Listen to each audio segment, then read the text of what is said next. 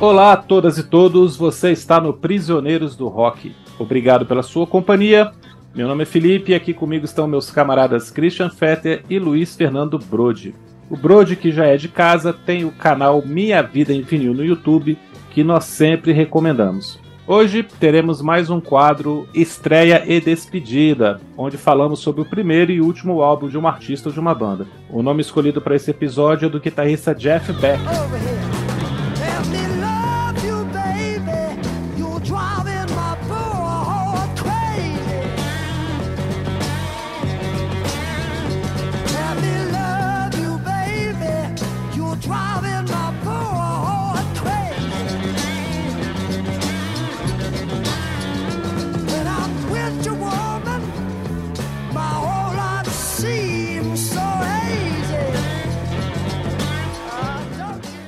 Então é claro que esse programa também é uma homenagem ao Jeff Beck, que faleceu recentemente. Vamos falar um pouquinho sobre a carreira dele juntamente com esses dois álbuns que ele lançou em 68 e 2016, o primeiro e último da sua carreira. E para a gente começar esse papo aqui, eu vou passar a palavra para o Brode para ele contar um pouquinho sobre o que ele acha do Jeff Beck, o que, que ele achou desses dois discos que nós vamos analisar hoje. Tudo bem, tudo bom? Pessoal que tá em casa ouvindo o Prisioneiros do Rock, um prazer aí estar tá de novo aí. Mas é sempre bom, é aquilo que eu falo, cara. Sempre falo. Falar de música é muito bom, com os amigos melhor ainda, né? Pra você que tá em casa aí, cara, Prisioneiros do Rock aí é um dos podcasts mais legais que tem e eu fico muito orgulhoso quando sou convidado para participar aqui, né? E hoje, então, poxa, falar de um cara que, assim, eu demorei um pouquinho para descobrir, tá? É, eu descobri ele no, em meados aí da década de 2000, né?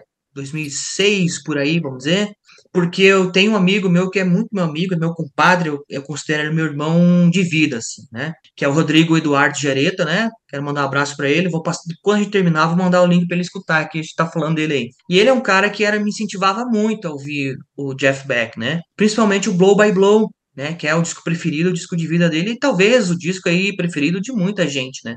E eu comecei a ouvir o Jeff Beck nessa época, então, 2006, 2000, entre 2005 e 2007, vai. E nessa foi justamente também nessa época aí que eu, é, enquanto o pessoal continuava comprando CDs e estava na época do MP3, eu já fiz todo o caminho inverso. Eu comecei a comprar discos de vinil nessa época, porque ah, nessa época você pagava um disco barato, né? Bom, eu cheguei a pagar disco do Rainbow três reais, né? E acontecia assim naquela época que tinha o. Tinha, ainda tem, na verdade, o Mercado Livre, né? E eu comprava muito discos em lotes, então era 150 discos por 100 reais. Cara, numa dessas eu comprei, veio todos aqueles discos de Jeff Beck, eu já mostrei, que são seis que eu tenho, né? Daí no meio também vinha, tipo assim, Tiririca, Falcão, sabe? Mas valia a pena, cara. Era um negócio que valia muito a pena você comprar, porque de 100 discos, se tivesse metade ali que valesse a pena e uns, uns mais uns 30%, assim, mais ou menos, vale a pena. Porque o preço é muito bom, né? Então foi nessa época aí que eu descobri e sou apaixonado pelo, pelo Truth, cara. Uh, um disco que tem Rod Stewart, Ronnie Wood e Jeff Beck. Não, cara, é impressionante a qualidade sonora. E esse último disco de 2016, é, eu tinha ouvido bem, assim, quase nada. Eu, eu reouvi ele agora, então, para gravar o episódio. E que sonoridade incrível, né, cara? Uma sonoridade moderna mas sem deixar assim de lado a pegada do Jeff Beck, porque o Jeff Beck tinha também uma, uma característica muito grande, né? Que depois de um tempo ele deixou de usar palheta, então o, o timbre que ele descobriu foi tocando com o dedo, né? com o dedão, né? Então ele tirava aquele timbre gostoso, aquele timbre dele todo tocando com o dedo, né? E esse último disco, assim, também de timbres um pouco mais gordos, né? De, é, afinações um pouco mais baixas. Então, tem essa conexão por causa do meu compadre, meu irmão, e ele foi o responsável por tudo isso, cara. E hoje estou aqui falando de Jeff Beck por causa dele.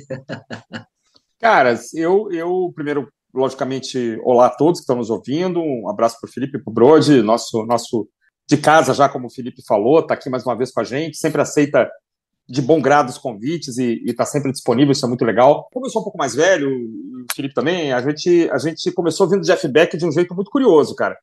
Porque ah, em 85 ele lançou um disco chamado Flash, e uma das músicas tocou demais aqui, que é uma gravação de People Get Ready, do Curtis Mayfield, com é o Rod Stewart nos vocais. Isso aqui, cara, tocou, Brody.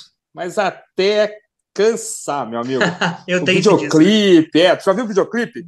O clipe todo Sim. meio em CEP, o Rod Stewart, o trem chegando, o Jeff Beck no trem solando. A gente não, eu não sabia que era aquele cara, pra ser muito sincero. Em 85, a gente sabia que era o Rod Stewart, que ele já tinha feito sucesso aqui, tinha vindo é, no Rock in Rio, né? Músicas dele já tinham tocado aqui, já tinha tido a polêmica do Do You Think I'm Sexy com o Taj Mahal do Jorge Ben, né? Atualmente Jorge Benjor. Então o Rod Stewart era um, era um velho conhecido, assim, a gente sabia quem ele era. Eu lembro que Passion to, tocou aqui, Infatuation tocou demais, aquela fase meio, meio eletrônica, quase do Legal, Rod Stewart, né? Isso tocou muito aqui no Brasil, né? E aquele guitarrista narigudo lá, esmerilhando a guitarra, a gente não sabia direito quem era. Eu não sabia. Jeff Beck, Jeff Beck, então a gente começou a descobrir é, o Jeff Beck com aquela musiquinha, que é música meio gospel, né? Meio tranquilinha, mas o, o guitarrista ali mostra a sua, é, a sua capacidade de tirar grandes sons da guitarra, né? Depois, é, é, claro, a gente começa a escutar, a gente vai atrás. A, eu acho que a, a Bis coloca o, esse primeiro disco, Truth, como discografia básica em algum, alguma daquelas revistas, né? Discoteca básica, né? Da Bis, aquela página final, né, Felipe, em que vinha é, uma dica de disco por mês, né? Geralmente um clássico absoluto, né? E o que sempre me chamou a atenção, já conhecendo mais a carreira do Beck, e a gente pode falar bastante sobre isso aqui hoje, tranquilamente, é a versatilidade dele, né? assim, o cara começou lá nos Yardbirds, né? E depois eu descobri Yardbirds, aí tu assiste o filme, o Blow Up, né, do Antonioni, que os Yardbirds estão tocando, enfim. E o cara tá tocando blues, mas daqui a pouco, cara, o cara tá tocando funk, daqui a pouco ele tá tocando jazz, né? Aí o cara grava um disco em homenagem ao Gene Vincent, que é um cara dos anos 50, né? E o cara grava um disco de música clássica. Eu fui agora, depois que ele faleceu, fui escutar um disco. Cara, o cara faz um, um Nessun Dorma lá, que é lindo, cara, emocionante. Né, a guitarra que a gente conheceu com Pavarotti, provavelmente, né? O cara faz a guitarra chorar, né? Então, assim, é, é claro que a gente lastima o falecimento do Beck, né? Mas ele já estava com quase 80 anos, não é uma coisa tão trágica, né? Tão horrorosa quanto ele morresse com 27. É, mas o cara que deixou uma obra de uma de uma, uma grande uma grande amplitude, né? O último disco, então, tem um monte de coisa diferente, né? Mas é a minha descoberta foi, eu acho que muita gente da minha geração foi com People Get Ready. Eu não sei se o Felipe já conhecia antes ou ele também é, ouviu até cansar uh, uh, o hino gospel People Get Ready. E aí, Felipe, você conhecia antes, não?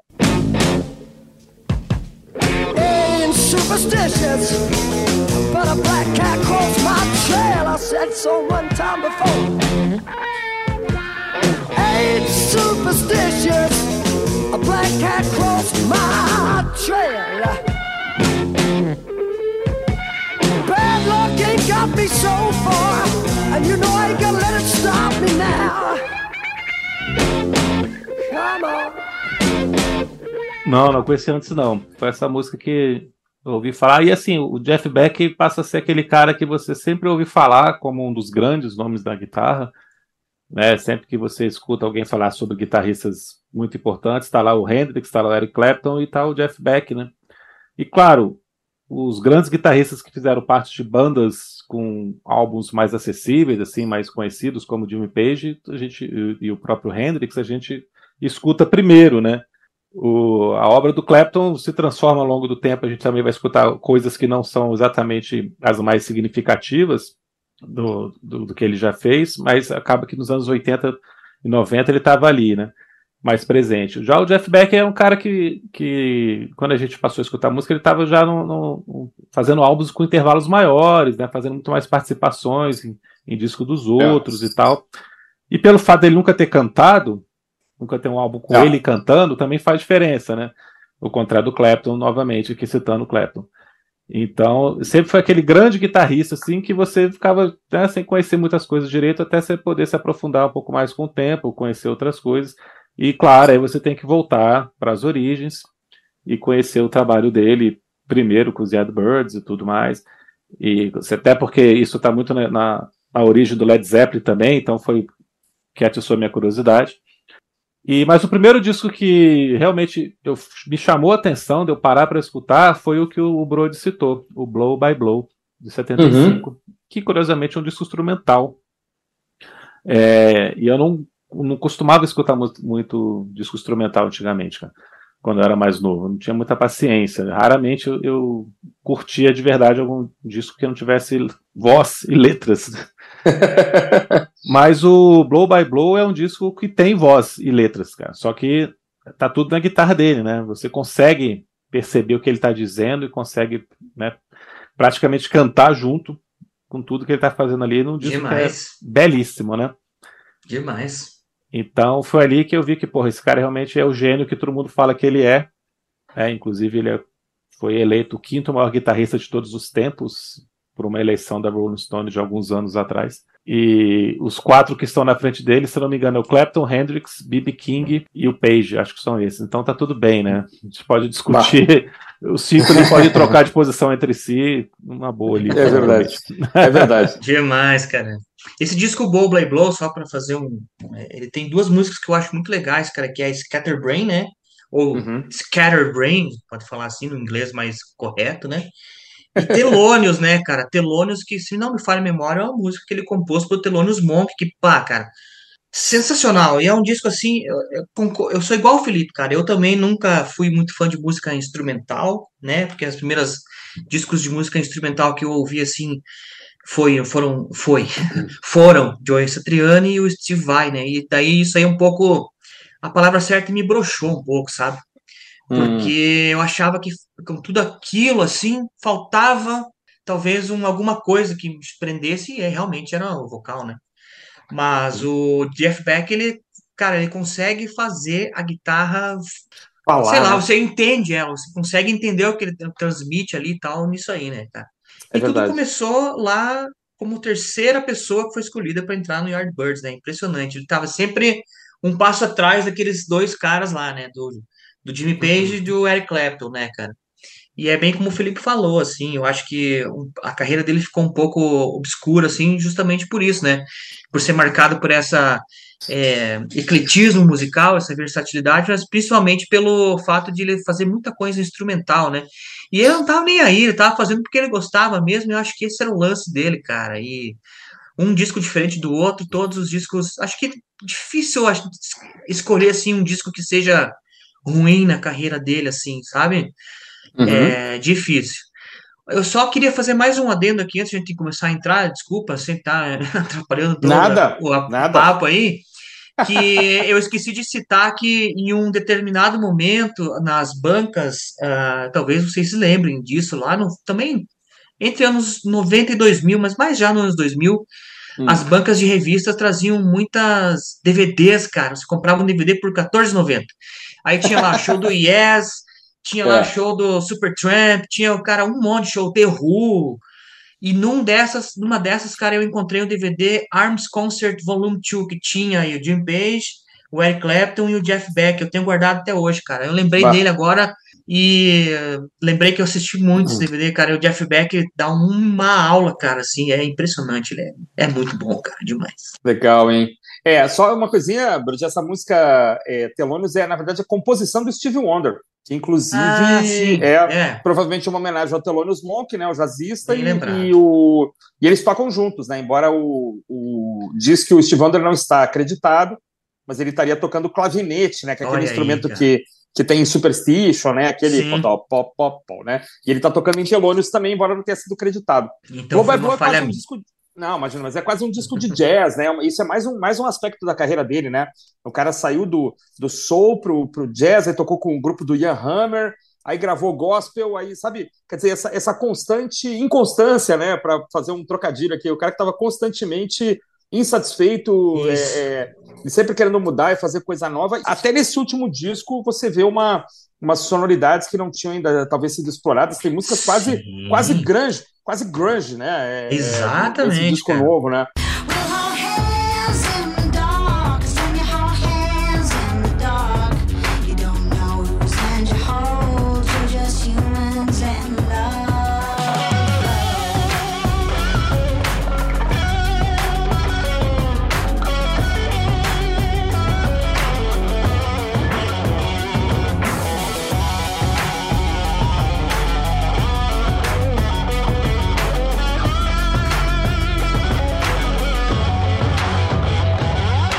Quando o cara já tá com, no ponto morto, o cara já tá na, na, na ladeira abaixo, com o, os motores desligados, eu fico menos triste.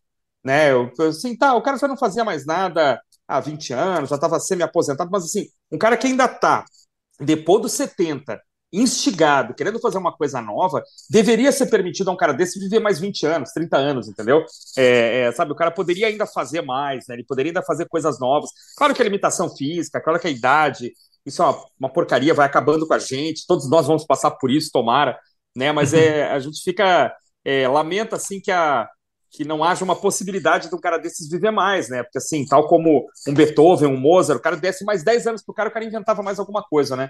E me parece Sim. que o Jeff Beck é essa pessoa. E talvez por isso ele tenha sido tão é, pranteado nessas né, semanas que passaram aí, inclusive por grandes músicos, né? Músicos que imediatamente fizeram postagens no Twitter, é, Pete Townshend, Jimmy Page, né? Imediatamente se manifestaram porque era um cara muito admirado, né? Sim. A que mais me chamou a atenção, cara, e é isso também, o pessoal que acompanha aqui o Prisioneiros, se der uma passadinha lá na minha Vini Vinil, eu fiz uma homenagem, falei um pouco sobre isso, um dia depois que ele faleceu, né? Uhum. Mas a homenagem que mais me chamou a atenção, cara, eu acho que resume, assim, sintetiza tudo isso que a gente tá falando aqui, foi a que o Joe Perry, que é guitarrista do Aerosmith, né? Aerosmith. Ele uhum. postou uma foto, na, não sei se era na frente da casa do Jeff Beck, tinha um, um galpão, assim, parecia aquelas casas de de faroeste americano, que tem aqueles galpões assim, sabe?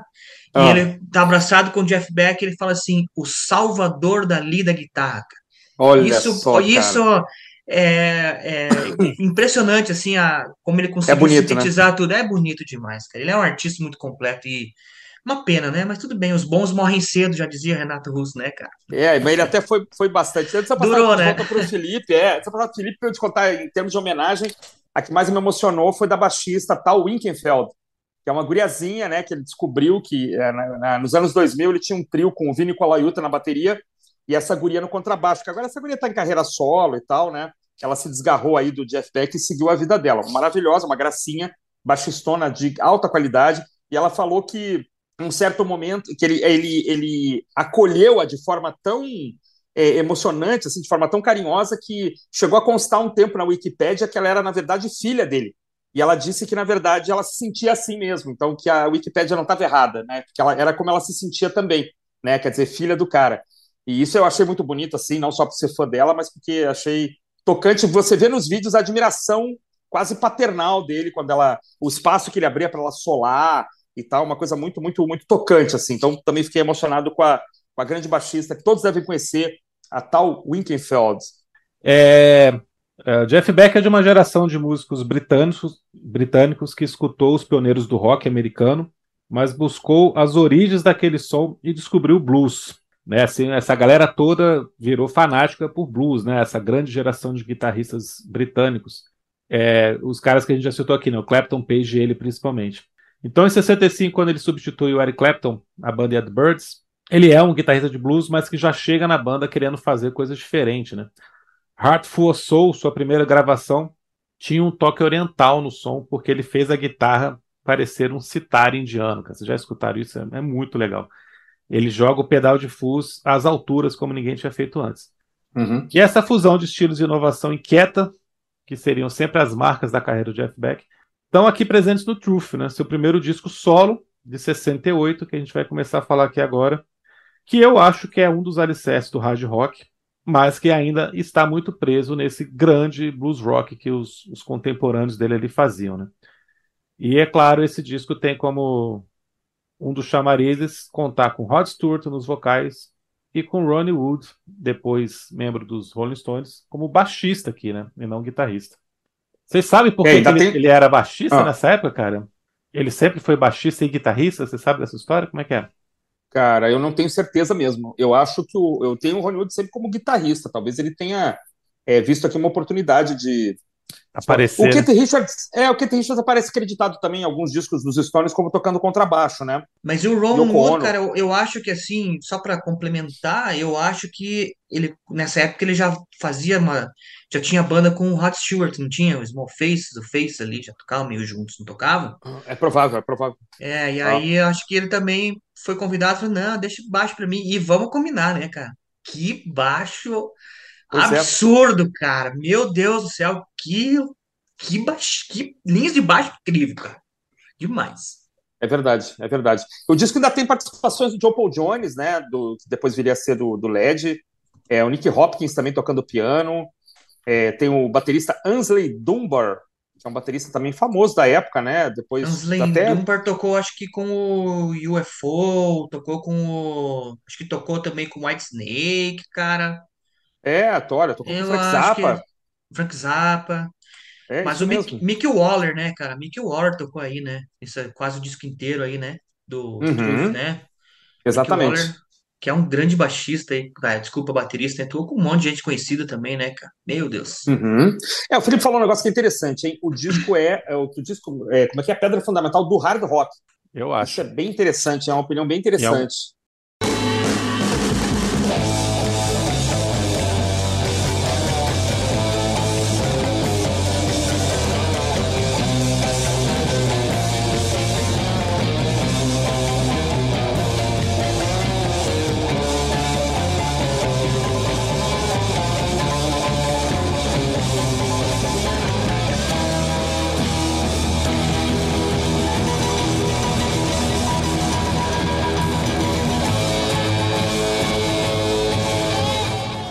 Mas vocês esqueceram de citar o Keith Moon, cara. Ele também tá tocando Kid Moon. Moon também, cara. É verdade. junto É com o John verdade. Paul Jones em Beck's Bolero, né? Que é uma música É, do Jimmy Page. Só é isso. verdade. Não, só isso. Eu acho que o Keith Moon, cara, não, não, não sei se ele chegou a gravar, mas eu acho que o, o Beck's Bolero, é, quando ele foi, o, o Jeff Beck ele foi construir, posso estar enganado, vocês me corrijam aí, tá? Ele chamou o Jimmy Page, chamou o John Paul Jones, acho, e o, e o Keith Moon para tocar a bateria. E só rolou um ensaio, né? E o Keith Moon caiu Hum, fora. Só que nesse ensaio já hum, foi composta o Beck's Bolero. Aí eu já não hum. sei se essa versão que tá no disco é a versão que tem o Keith Moon tocando ou é a versão que tem o. Porque eu tô vendo aqui na minha contracapa aqui do meu disco e não aparece o nome do Keith Moon. Mas eu Não, ele sei que não o foi Keith Moon. acreditado. Ele não foi Ah, acreditado por então é isso. Então é isso. Então é isso. Deve ter tido algum probleminha aí. Não sei se tá aí no encarte, Brode, mas é, a lenda é que tá You Know Who. O Know Who, vocês conhecem quem? É, vocês sabem quem, como Vocês baterista de sabem Bolero. quem? Não sei se tem aí. É... Não, não tá aqui não, cara, porque a minha edição Mas é o- meio, é como diz uma amiga nossa, uma edição pobrinha. É, mas Cara, o Beck's Bolero foi gravado separado em outro estúdio, até se eu não me engano, e foi desse jeito mesmo, cara, São com, zero. com essa galera. Pois é, Eu, eu, eu eu, ainda tô na, ainda tô na questão do hard rock aqui. Ele, ele tem hard rock, com certeza. Não tem a menor dúvida, né? Mas ele tem, ele, eu acho que ele é um pouco mais do que isso, assim, né? É, tem muito blues, né? Tem, bom, tem música tradicional, né? É, tem Morning Dew, que é outro mundo aqui também, né? É, mas eu acho que ele, eu, eu- o que eu acho assim é que a dinâmica de Shapes of Things é a mesma dinâmica de Good Times Bad Times do, do LED 1. isso, Uma me lembra demais a outra, assim. Então acho isso. que essas duas músicas têm essa importância, né, pro hard e, rock. e o Truth é antes, né? Eu, É, eu considero o Truth o pré-Led Zeppelin, cara. Eu acho que ele não abriu é? portas pro Led Zeppelin, pro que o Led Zeppelin ia fazer, entendeu? Eu também acho, eu também acho que o. Jimmy Page ali teve uma sacada, falou, opa, aí ó, aí ó, Uhum. né? Eu tenho essa impressão, cara. E pra mim a música que, bom, tem todas aí, né, cara? Tem I Am Superstitious. Toda vez que eu ouço ela, tem uma conexão com esse som aí, cara. Meu Deus do céu, ela é, putz, é demais, cara. demais. É verdade, é verdade. Não, e tu vê, se você pegar Shapes of Things da gravação dos Yardbirds, uma música no sessentinha ali, inofensiva, né, cara? Tipo, música de, de seriadinho, né? É, happy, happy Days lá, né? Uma coisa inofensiva. Os caras viraram o troço do avesso, né? E depois eu acho que ela, ela serve de base para. Tu acha que essa é, essa é uma delas, ô Felipe? Com certeza, Shapes of Things é, né? Lógico. Sim, sim, obviamente. Shapes of Things, com certeza é essa música que está à frente do seu tempo ali, que Né? mostra o caminho que seria trilhado a partir de então para fazer um rock mais pesado. Ela Uhum. é totalmente hard rock, na minha opinião. Uhum. E em algumas outras, a própria Latin Love, apesar de ser muito bluseira, também tem alguns elementos disso. Principalmente, eu acho, por causa da, da forma como o Mick Waller toca, muitas vezes, assim, uma bateria muito mais acelerada e quantidade de coisas que ele faz dentro do compasso. Do que uhum. acelerado só de estar tá tocando rápido, entendeu? Sim, tá, sim. Mais são, são coisas mais preenchidas que ele faz. Uhum. E acho que em Antes Superstitious também, vários, tem trechos de, de, dessas canções que você percebe essa tendência de fazer um som que já não era mais o, o simplesmente um blues rock como se fazia até então. Que é a uhum. mesma coisa que o Led Zeppelin vai fazendo nessa transição, né? Dos dois primeiros discos do Led. Que ele faz exatamente essa transição, né? É blues, mas não é mais só blues, né? Ainda não é totalmente uhum. hard rock, mas você já vê que é hard rock. Já não é mais um rock inofensivo, né? É, já não é um rock. E já não é um rock inofensivo sempre, né? O próprio jeito que eles fazem blues rock já não é inofensivo, como o Cream já não fazia um, um rock inofensivo, exato, né? Exato. Um pouquinho antes disso, 66, 67, o Cream já tinha levado esse blues rock para outro patamar também, né? Uhum. Mas aqui eles já estão indo além, né? Além. E o LED vai de é. vez, né? É, o LED explode de vez, né? É verdade. Agora, tem essa coisa da música meio clássica também, meio, né? É, Bex Bolero é, é claramente uma, uma, uma menção ao, ao, bolero de Ravel, né?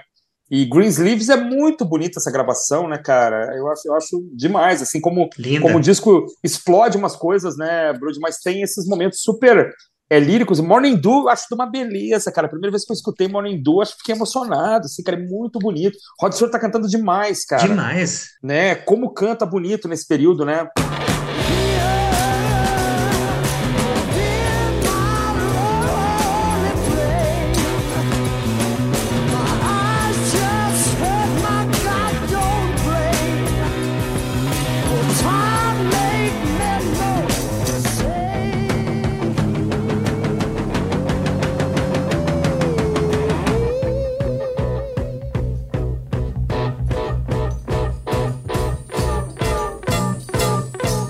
Rod Stewart, cara, é o cara que eu acho, eu considero ele o Roberto Carlos, né, da gringa.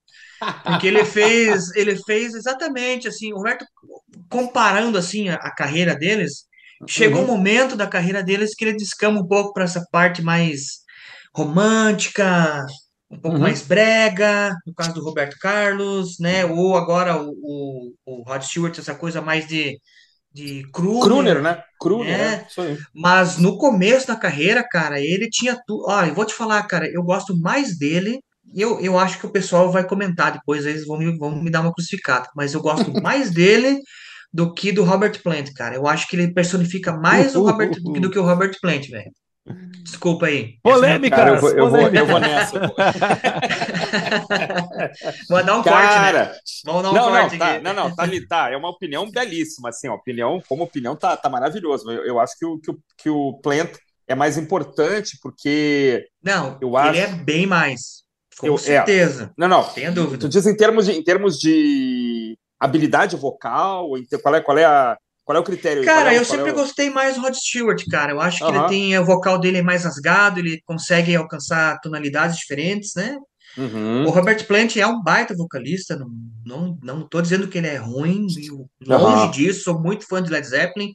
Eu acho que de todos os nossos amigos, o único que não é fã de Led Zeppelin é o Marcelo Scherer, e é uma pena que ele não goste disso. ele ainda não é, ele ainda não é. É. Ele vai chegar mas, lá. assim, cara, lá. eu acho que o jeito dele cantar me cativa mais do que o próprio o próprio Plant, Não, entendi, entendeu? entendi perfeitamente. Entendeu? O Plant ele pode assustar um pouco, né? O Plant é aqueles aqueles uivos dele lá podem podem assustar um pouquinho caras como o Joey Cocker, Rod Stewart, Paul Rogers, outros aí dessa, dessa geração, né? São caras que têm esse timbre. O próprio John Fogerty, né? Sim. É um timbre um pouco, um pouco menos agressivo, né? Acho que assim, Isso. Gary Lee, Robert Plant, é, é, Brian Johnson, esses, esses, guitarristas que têm, esses vocalistas que têm esse.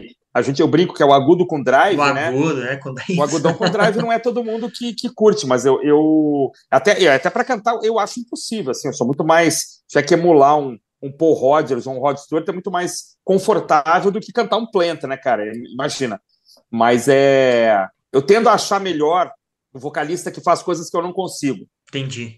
Entendeu? Então, assim, não é, não é que eu consiga. Ah, eu, vou, eu imito o Rod Stewart, não é isso? Mas eu consigo Sim. chegar muito mais fácil naquele, naquele drive. Sim. Joy Cocker. Eu entendi, eu entendi, então, claro. Então, quando o cara tá na estratosfera, fala assim, cara, você é demais, porque você consegue fazer um negócio que eu não faço a menor ideia. Como é que você passa duas horas cantando desse jeito, entendeu? E amanhã tem outro show, né? E o mais incrível é isso, né? Então talvez o meu critério seja esse. Não sei qual Entendi. o, o, certamente o Felipe deve, deve concordar mais contigo, assim, ó. É, mas eu acho incrível quando o cara faz um negócio que eu não consigo. Não, não, cara, eu, eu acho o Plant maravilhoso. Desempata aí, Felipe. Eu gosto, eu gosto muito do Plant, cara. O Plant, para mim, entre os vocalistas de rock, só perde pro Fred Mercury, assim. No conjunto Aham. da obra, né? Como frontman, como alcance vocal, como personalidade, como a voz com personalidade. Uhum. Eu acho, apesar de, assim, é, eu gosto, por exemplo, muito do, do Sting também como um vocalista de notas altíssimas, mas ele tem um outro estilo que também me agrada muito, né? Que essa coisa já, o estilo de musical da banda dele também, mesmo na carreira solo, que já é bem diferente. Já não é essa coisa tão épica como o Mercury e o Plant, né? Uhum. Mas o, o problema do Rod Stewart pra mim é que a gente conheceu o Rod Stewart mais brega, né? Então, É até você isso. descobrir as coisas boas deles, você já tá com essa coisa na cabeça. Tanto que, pô, quando eu comecei a escutar Rod Stewart dos anos 60, 70, você toma um susto, né? Pô, o cara era bom, né? Que ele virou esse cara É verdade. tão prega, Sim, né? ele- no Faces, cara. Faces é maravilhoso. É, e aqui, cara, vou- é, vou pegar o gancho aí que você tinha falado. Morning Dew é uma, cara, uma coisa de arrepiar, velho. É linda demais. É, linda, linda, É a linda. faixa mais bonita É do disco.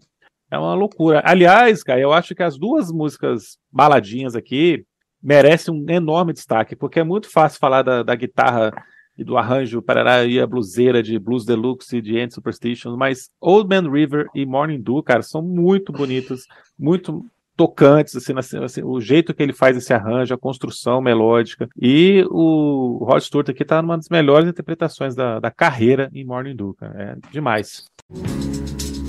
Now there is no more morning.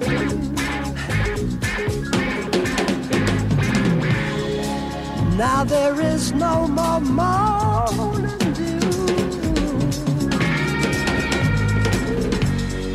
What they've been saying all these goddamn years has come true. I knew it would. Now there's no more morning Morning Dew tem uma, tem uma versão regravada pelo Nazaré e tem uma versão é, regravada pelo Grateful Dead. Vocês chegaram a ouvir? Se sim, qual vocês gostam mais? Ah, cara, o do, do Nazaré eu não conheço, não. A do Grave to Dead eu já escutei. Mas, cara, nem se compara. É outro, outra vibe aqui e vou repetir, cara. Não tem como competir com o Rod Stewart nessa entrega completa aqui que ele faz nessa faixa, não. É uma beleza enorme, cara. De arrepiar. Cara, eu escutei, eu escutei o Grateful Dead só uma versão ao vivo, cara. E É, aí, só ao então, vivo, né? Eu acho que só tem ao vivo, É, se eu não me É, é engano. provável. A do Nazaré eu não conheço, confesso. Não, não- é o disco de estreia do Nazaré, eu acho, eu não tenho. Acho que é o primeiro, segundo, não sei. É. Eu acho lindo aqui, cara, o, o Rod Stewart cantando essa É música. demais. Renascido, né? Sendo que o Rod Stewart não morreu. Mas aí, esse é o grande disco do período, caras, porque depois aqui ele faz o Be- Becola, né? E depois ele monta uma banda de Rhythm and Blues e, e Soul. Esse disco é um disco chave, né, cara? Só pra gente poder passar, de repente, vai passar pro, pro próximo. As, as melhores músicas aí pra vocês: é Shapes of Things, Morning Dew. Cara, eu curti muito nos últimos dias que eu tava ouvindo de novo, porque é, enquanto a gente vai se preparando, né, para fazer os episódios, a gente tem que ouvir de novo, uma, uma duas vezes. Blues Deluxe, cara. Meu Deus É. do céu. Meu Deus do céu, cara. E outra, eu vou repetir o que já falei antes aqui. O Ronnie Wood tocando baixo é de outro mundo, cara. Meu Deus do céu. O que ele faz nesse disco é impressionante, cara. Demais. Tem que tirar o chapéu, demais. Virei mais fã dele que eu já sou. Eu já falei, né, que a- as bluseiras e as hard rock são muito óbvias, né? Destaquei as duas baladas, mas vou falar sobre Bex Bolero, essa pequena opereta aqui de, de dois minutos, três minutos, cara. Porque ela muda completamente na metade, assim, e aí sim você tem uma, paula, uma paulada enorme, cara, vira um, um rockzão mesmo, e é o Keith Moon tocando, então tem um- uma pegada diferente. Eu acho essa segunda metade de Bex Bolero uma coisa que não tinha sido feita até então, cara, na, na- no. Hum. Eu concordo, cara. Eu concordo. É, Eu gosto muito de. Cara, Shape of Things sempre é uma coisa que me deixa muito feliz, cara. Eu adoro ela e, e Morning Dew também. E eu acho Max Bolero também. É, Homer River também, a gravação.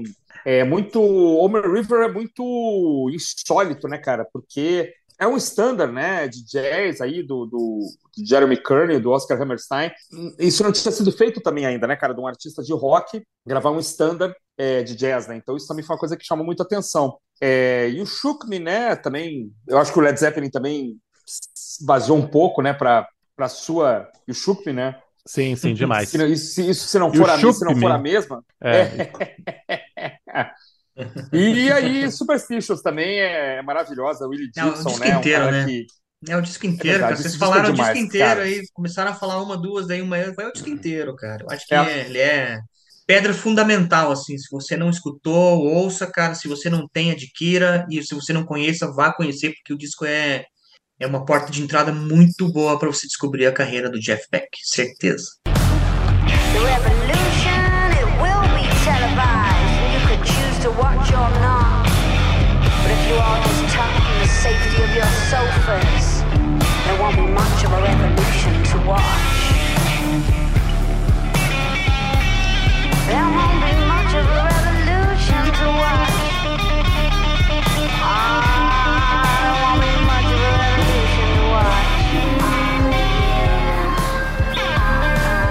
Décadas se passaram, Jeff Beck gravou muita coisa diferente, participou em disco de um monte de, de gente inusitada.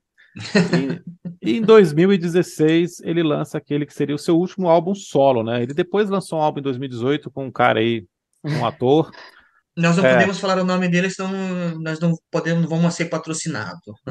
É, Igual a cerveja. mas o disco não é acreditado como só do, do Jeff Beck, então a gente escolheu falar do Loud Hailer, que eu não sabia que Loud Hailer é o, mega, é o nosso megafone, cara. Mega Que inclusive está na capa, né? Tá na capa, né?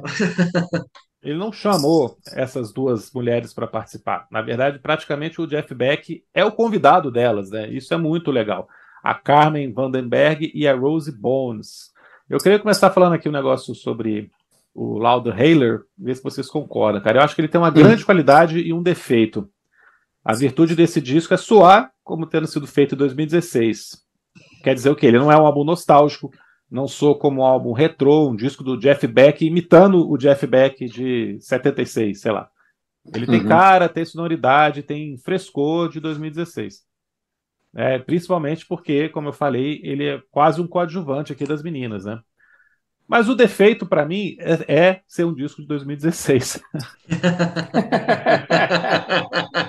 Porque em alguns momentos, Explique. cara, porque em alguns momentos e porque o protagonismo está dividido com essas duas artistas, fazem com que tenham algumas opções, soluções, escolhas mais moderninhas que são chatas, Isso. que me cansam, Isso que não combinam. Então, também. todas as faixas, praticamente todas as faixas, você tem momentos maravilhosos, sequências maravilhosas, assim, mesmo sem ser solo de guitarra, mas também tem umas coisinhas muito chatas. E eu queria destacar só o refrão de Scared for the Children, que é uma música muito bonita, mas com um refrão É. que você, cara, isso aqui é Sheryl Crow, ou é Alan Morissette, ou é, é alguma coisa pop ali, melosinha e tal, pra MTV, cara. Então, isso cansa um pouquinho ao longo do disco. E tem faixas que são ruins, cara. Eu acho que a penúltima faixa, All IL, Can't Get Enough of That Stick, é uma faixa meio funkeada com rap, que é, puta, cara, que é uma bobeira.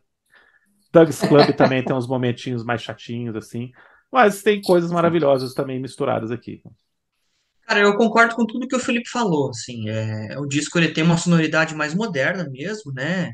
Talvez justamente para para ele não ser o, o, coadju- é, o principal, ele está assumindo um papel coadjuvante por causa das duas meninas, né? É, tem uma certa elegância no que ele faz ali, mas também ao mesmo tempo uma certa preguiça, né, cara? Tem umas coisas que parece que destoa um pouco da carreira dele, cara, assim, é meio difícil fazer, é meio uma coisa até meio clichê em alguns momentos, assim, sabe? Talvez para não sei se é para atingir um público novo ou para tentar soar mais moderno, né? Mas é um, um, um álbum assim que ele reinventou toda essa técnica que ele tinha aí, né? E tem até uma certa malícia no que ele fez aí, cara. Não sei se você também concorda comigo, né? Comigo, assim. É- tem uma certa malícia no que ele faz, assim, sabe? E, mas ele, e aqui ele demonstra, assim, que ele pode fazer qualquer coisa. Ele demonstra um domínio total aí da guitarra, né, cara? Usou, é. abusou, assim, dessa pegada mais moderna, assim, mais, mais urbana, assim. Talvez en- engajada seja essa a palavra, né? Essa pegada um pouco mais engajada aí. E, mas é, quase, quase todo o disco, assim, tem um momento mais, mais não é tão legal, é um pouco mais chato, né, Felipe? Ele assim, ele cansa. É, Você é. não consegue ouvir ele duas, três vezes assim seguidas, né, cara? Ele dá uma cansada. Eu acho que ele quis assim se basear um pouco assim, você falou antes ali do grunge, né, cara? Eu acho que vou um pouco Eu. mais além. Eu, eu acho que ele queria fazer um pouco algo mais voltado pro indie, assim, sabe? Uhum. Tem, tem essa pegada assim. É, as meninas, isso. as- tem- eu depois estava olhando, procurando informações sobre a banda, né? Que elas formam uma banda que chama Bones. Elas têm algumas críticas classificando como electropunk, Tá aí, ó. seja lá o que isso for. Mas é, é- mas é essa coisa meio pesada, mas pop também, né? Imagino eu. assim. Sim. Mais dançante também, né? Que tem alguns momentos, mais funkeada, grooveada, dançante, mas com uma, uma guitarra ali sempre junto, né?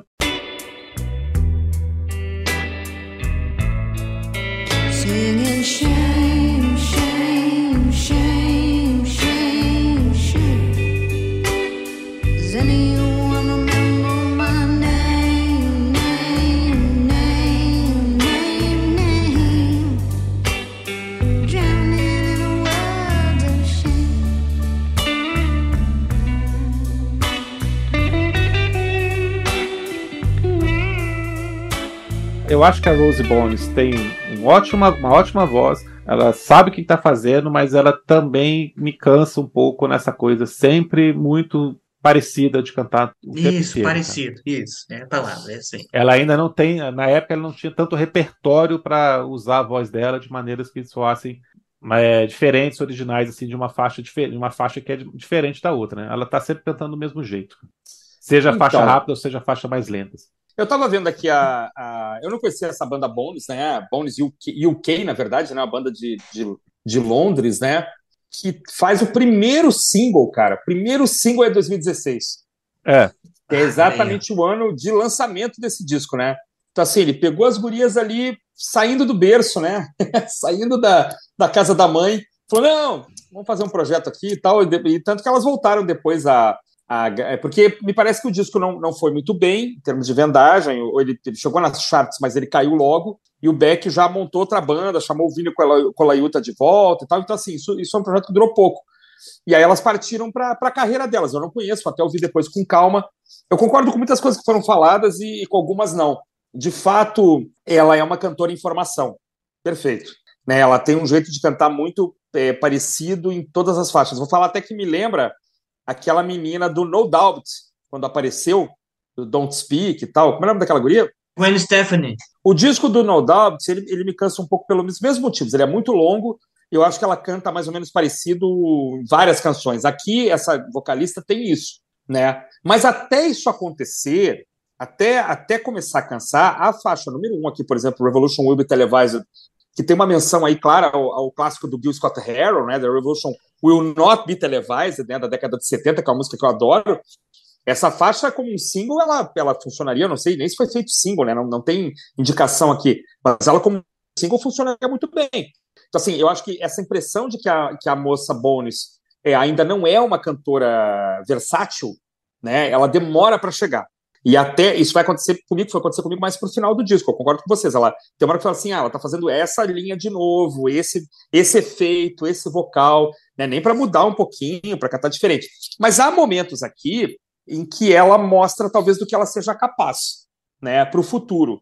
Por exemplo, o disco depois de fazer o que eu chamei de quase grunge aqui, depois de, né, bagunçar aqui o Coreia, tentar fazer uma coisa meio moderna, é, eu adorei, cara, a balada década de 50, Shame.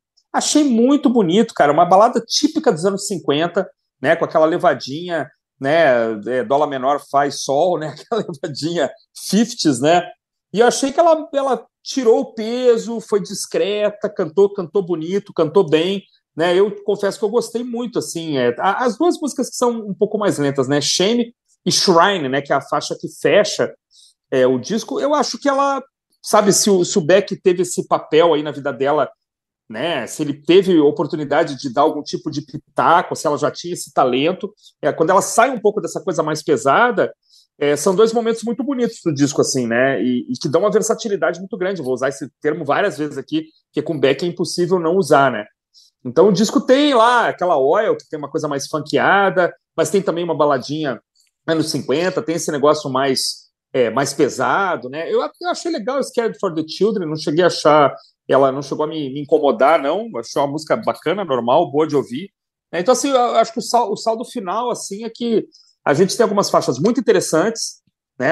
Eu achei o final de Shrine, então, quando você ouve sabendo que o cara já faleceu, né? Shrine tem uma coisa quase Leonard Cohen, e, e um final tão bonito, cara, fica só a guitarra dele soando, né? Uma coda ali instrumental, e quando você ouve, sabe, agora sabendo que é o último disco de estúdio dele, é quase um wreckingzinho ali, quase ele indo embora, né? Assim, é...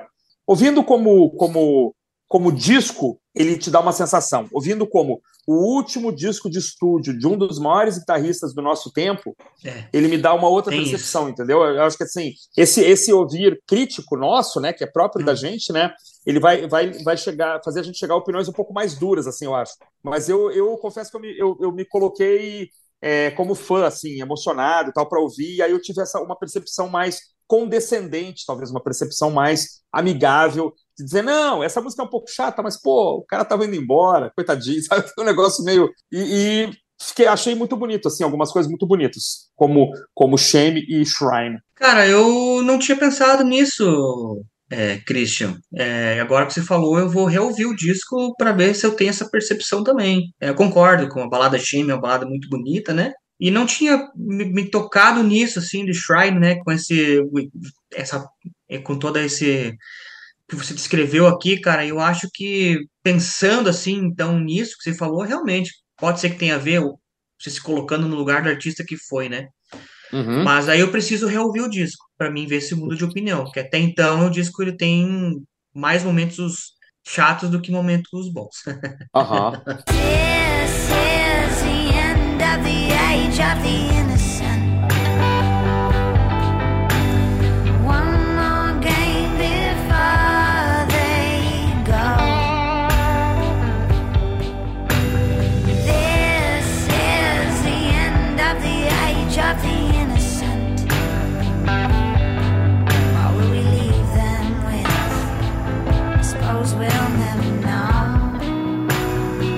como eu comecei falando, cara, o disco tem essas qualidades, sim, claro, tem. E eu falei que os momentos que me incomodam são pontuais dentro das faixas. Né, o refrão uhum. de Scare for the Children, é, trechos de Tugs Club, trechos de The Ballad of the Jersey Wilds também, que, tem coisas legais, mas tem momentos que vão me cansando.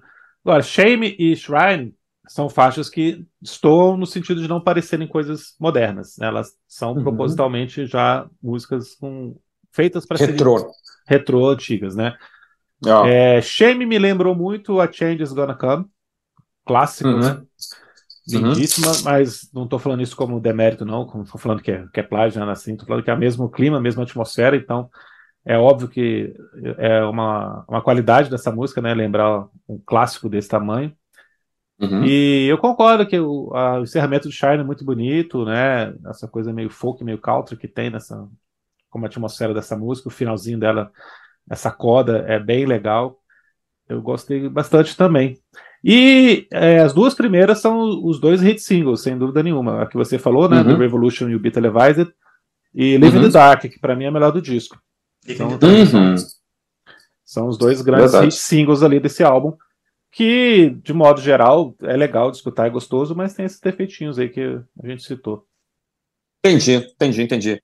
É, eu gostei mais do Revolution Will Be Televised do que. Porque, como eu adoro o Gil Scott Heron e a Revolution Will Not Be Televised, como ela faz umas referências, até no jeito de cantar no meio da música, eu, eu a, a, achei demais. Assim, achei, achei a ideia ótima. Né, a ideia achei. Não vi a letra direito, assim, mas achei a ideia é, da referência muito bacana. É, as letras são todas da, das, das, das duas, né? Eu não sei, não sei se é só da Rose ou se também é da Rose e da Carmen, mas são letras todas bem politizadas, bem atuais, bem feministas, isso é bem legal. Não são letras legal. o tempo inteiro excelentes, né? Às vezes são um pouquinho. Coisas também, as duas são muito novas, tá? tem alguns toques ingênuos, assim, algumas coisas meio óbvias, mas de modo uhum. geral, a ideia que ela tentou passar é excelente, assim, como músicas de protesto. Sabe se eles chegaram a se apresentar com essa formação? Você sabe? Me parece que não, né, cara? Muito rapidamente a, o álbum desceu nas, nas charts, aqui, tá, tô lendo aqui, e as vendas foram desapontadoras e já em 2018 o Beck já muda a banda e tal, não sei nem se chegaram a tocar É, tu vê, a melhor posição foi na Nova Zelândia, quinto lugar na Nova Zelândia. Mandar um beijo para minha sobrinha Laurinha, que está fazendo intercâmbio na Nova, Nova Zelândia, tá lá desde a semana passada. Começaram as aulas essa semana. Um beijo, ela sempre nos escuta e, e curte lá nossas coisas no, no Prisioneiro. Mas olha aí, New Zealand Hit Seeker Albums. Quinto lugar, cara. E de resto, loucura, realmente, né? as charts foram ruins, assim, 95 no Canadá, 77 na França, 63 na Itália. Não, não foi bem. Billboard 41, Reino Unido 27. É, também não, é, dá para dizer se é, isso é ruim, o tanto que isso é ruim a esse ponto da carreira dele, né? É, Uma, verdade. O rock tá no com tão pouco espaço, ele pegou 27 no Reino Unido. O último disco dele que tinha ficado no top 30 tinha hum. sido em 73, né? Então, bah. O anterior foi muito elogiado, né? Emotion Commotion. Motion Commotion. Teve, é, teve posições melhores no mundo inteiro, assim. Acho que por isso que teve esse contraste, né? Uhum. O Emotion Commotion foi um disco mais elogiado, e aí esse aqui decepcionou um pouquinho. Cara, escutem depois o Nessun Dorma, gravação de Nessun Dorma, instrumental, coisa linda, cara, desse disco Emotion and Commotion, que tem participação da Joss Stone, ela canta é. Spell New. Achei bonito demais. E tem um. No, no, na edição japonesa tem uma, tem uma versão de Crimea River, que é uma música que eu adoro também. Eu sei, sei que o Felipe também gosta, o Brody também. Esse disco deve ser interessante conseguir a versão japonesa, cara. Mas não estamos falando dele. Estamos falando de Loud Hailer. É uma, é uma despedida digna, senhores? É uma pergunta que a gente sempre faz aqui, né, quando é, faz esse quadro aí. É uma despedida. É, vale como despedida? Eu, eu, sinceramente, acho que sim. É, Mas por causa do Shrine, né? É, não, eu acho assim, eu acho legal ele, ele tá ele tá tentando uma coisa nova, assim, né? Então, depois de fazer um disco de música clássica, com alguma coisa, né, de Joss Stone e tal, ele, ele pega umas gurias feministas e vamos lá, vamos pegar essas bandeiras aí, vamos musicar esses negócios e toca o pau. Eu acho muito legal, assim, o artista ainda tá instigado, ainda tá, tá fazendo... Sim. E, pô, tem umas, tem umas guitarras aqui, cara, ele tinha 72 anos já, cara. Sabe, o Kate Richards tá lá tocando aqueles acordezinhos dele lá de com cinco cordas, entendeu? Mesma para, tarara, né? Aquela coisinha. e o cara aqui tá virando a guitarra do avesso ainda. Do né, avesso, é. Isso é muito legal, né? É.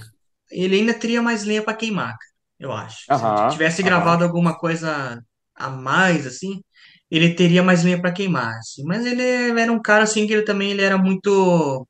Ele dava esses sumiços repentinos, assim, às vezes ficava muito tempo fora do, do, do mainstream, né? Do, do cenário e tudo mais. Até porque ele tinha outras paixões também, né, cara? Ele, ele era apaixonado por hot rods, né? Ele mesmo que hum. é, que cuidava do carro, ele que cuidava da lataria, fazia parte mecânica, ele gostava disso aí, né? Então era uma paixão, a segunda paixão dele, né?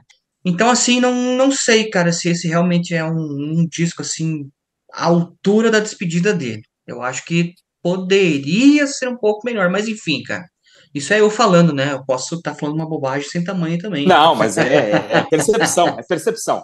Mas eu acho que poderia, talvez, poderia inventar alguma coisa diferente ainda, assim, cara. Tipo, ah, agora eu vou gravar meu último disco e vai ser assim, pá, entendeu? Uhum. Mas o que seria hoje, também não sei lhe dizer o que. I'm so weary and sick of trying. I'm tired of living,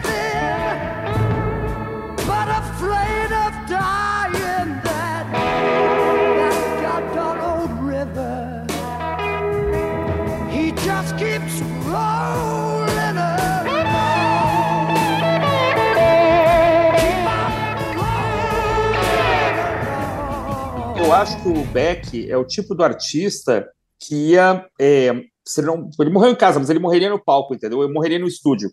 É um cara que eu acho que ele não ia parar de criar entendeu? Sim, exato. É, eu acho assim, é, é uma característica de, de, alguns artistas, né? Deles continuarem sempre criando e mudando. E, né? Vocês estavam esses dias é, é, falando sobre os White Stripes, né? E, e né? vocês tiveram uma live sobre o. Eu não participei, só assisti. Não participou, é. Não, tá, não. Foi eu e o Melão. Assistindo. É, né? Falando do, do disco lá que a capa é baseada no, num quadro do Mondrian, né? É, teve aqui em Brasília uma exposição é, que você vê os últimos quadros do, do Mondrian, cara, já, já é uma, o cara já está fazendo outra coisa, sabe?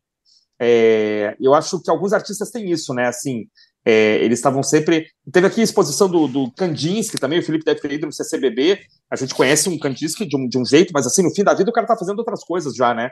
Então eu, eu acho que o Beck, ele, ele, é, ele jamais diria assim: vou fazer meu último disco. É, pois é. Tem acho que ele não também. ia parar. Então, assim, calhou de ser esse, porque ele pegou a meningite bacteriana e, e não aguentou, né? Faleceu. Não aguentou. Mas eu acho que ele, ele, com- ele, ele não ia programar o último disco, eu acho. Não, não me parece uma característica dele. Que, e aí, por isso que calhou de ser esse, né? E, e eu, eu acho que é uma despedida. Como despedida, tá, não, eu acho que não, não, é, não é uma bola fora. Não é, um, Entendi. não é um mico. Não é um mico, entendeu? Sim, Aqui, sim. então, assim, então, para mim ele funciona muito bem por não ser um, não é uma coisa constrangedora. Fala assim, Entendi. ah, até o último disco do The Doors, ela fala assim, ai, caramba, por que os caras fizeram isso? Por que fizeram isso, né, cara? é, pra quê? tem isso. né? tem Os caras que já gravam com a situação de saúde muito ruim, né? Que o, que o cantor que não consegue cantar mais. Então, a- eu acho que ele funciona bem por isso. Mas, assim, minha- também é a minha percepção, é o meu critério, Sim. né? Não, eu concordo, não é um mico de forma alguma. É, mostra que ele continuava, como sempre foi, inquieto, curioso, querendo explorar novos caminhos, né? Nunca estava acomodado ali. Com a idade que ele tinha, com o currículo que ele tinha, ele poderia estar gravando standards de jazz, ou tá só fazendo isso, né? Ou tá fazendo cover, disco só de covers, né? Para poder ganhar mais dinheiro, mas não, o cara foi Verdade. chamou duas gurias ali que tinha idade talvez para ser neta dele Uhum. e deu esse espaço gigantesco. Ele, como eu falei, ele é quase o coadjuvante das duas. É, eu acho só que a comparação talvez possa ser injusta, porque a gente está falando disso que ele fez em 16, ele morreu agora, é, mês passado. E, por exemplo, o Johnny Cash, o David Bowie e o Leonardo Cohen fizeram um disco de despedida mesmo, né? Ah, sim, sim. sabendo que iam morrer. Então tem toda uma bagagem emocional, tem toda aquela entrega completa e final ali para o último trabalho que causa ainda mais emoção e consegue não só nos cativar, como mostrar a genialidade dos caras, né? Aqui para ele era Verdade. só mais um disco, né? Em 2016 era só mais um disco e ele continuaria produzindo outros aqui se pudesse, né? Então tem que, apesar de Ah. ter acabado vira, é, acabou virando a despedida, mas não, não foi feito dessa forma, foi feito como uma, uma ideia inovadora que ele teve aqui de continuar indo para frente e não sendo um cara que só faz revival. Então tem esse grande mérito. É. Sim, é, ele não, ele não tinha como saber. Se ele soubesse, talvez Não. teria feito, né? Mas assim, então tá. É. Pensando como o último disco que ele gravou, tem as suas nuances e tudo mais. Mas eu, Agora- fico, me per- eu fico me perguntando, Ah. se ele tivesse lançado um próximo disco, o que, que ele ia fazer, cara? é verdade. Aonde ele ia arriscar? É né? verdade. Ele poderia gravar um disco com o Chitãozinho Chororó, talvez, com a Cher, com a Cher, com Cher. né? É.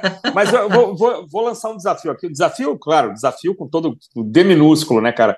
É, ouvir de novo Shrine, sobretudo a coda, e pensar que esse cara se foi, entendeu? Que esse é, o, é a última gravação de estúdio dele para todo sempre, Bom, né? Dá um, dá, um, dá um tom diferente, eu acho. Sobretudo por causa da coda, Ah, da parte final da música. Mas eu sou um sentimental. Felipe é um É, o cara de Christian coração apelando, duro. eu também, cara. Você- Mas você tá apelando.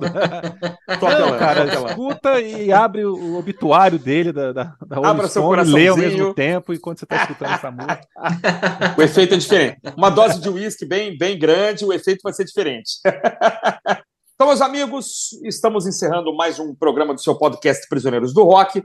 Hoje fizemos o nosso quadro, já famoso quadro, disco de estreia, disco de despedida. E, claro, demos uma geral, assim, né, na carreira do grande, grande guitarrista Jeff Beck, que nos deixou há poucas semanas.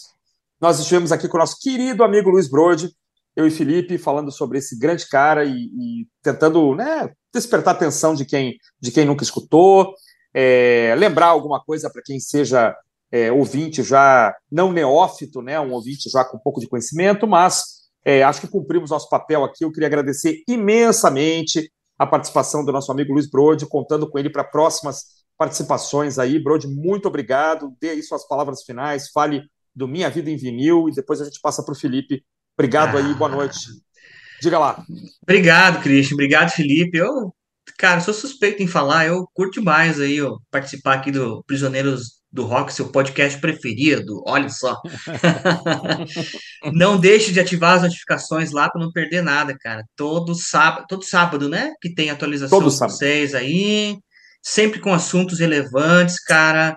É, informação, o pessoal que passa por aqui, muita, muita informação bacana que é transmitida, né? E eu, como já disse num episódio, há alguns, alguns episódios atrás, lá no Echo the Bunnyman, se você me, vocês me convidarem mil vezes, eu vou ouvir as mil vezes, cara. Vocês têm que me aturar agora. Agradecer demais aí o convite, a, a participa, mais uma participação aqui, muito legal falar de música, como eu falei, e convidar todo mundo aí que tá ouvindo a dar uma passadinha lá no YouTube, né, cara, no Minha Vida em Vinil, são vídeos semanais aí que a gente trata aí sobre bastante assunto legal, né, cara? É, falamos sobre música boa, né? Independente do estilo, a gente fala de música boa, tá bom? Minha Vida em Vinil. Terças, quintas e sábados. Curte lá, dá um likezinho para mim que vai ajudar. Beijo para vocês aí. Brode, muito obrigado mais uma vez, cara. Já perdi as contas de quantas participações você fez aqui. Espero que você possa continuar aceitando nossos convites, porque a gente sempre se diverte muito. O papo é sempre muito legal. E é isso, cara. Muito legal também essa pauta que o Cristo escolheu né, a gente resolveu fazer o quadro Estreia Despedida ao invés de só falar do Jeff Beck, ao invés de, de ficar só falando da morte dele. Acho que valia mais a pena a gente comentar o que ele fez de melhor na vida, que é música de excelente qualidade, né? Sábado que vem nós estamos de volta. Muito obrigado a você que nos acompanhou. Um abraço.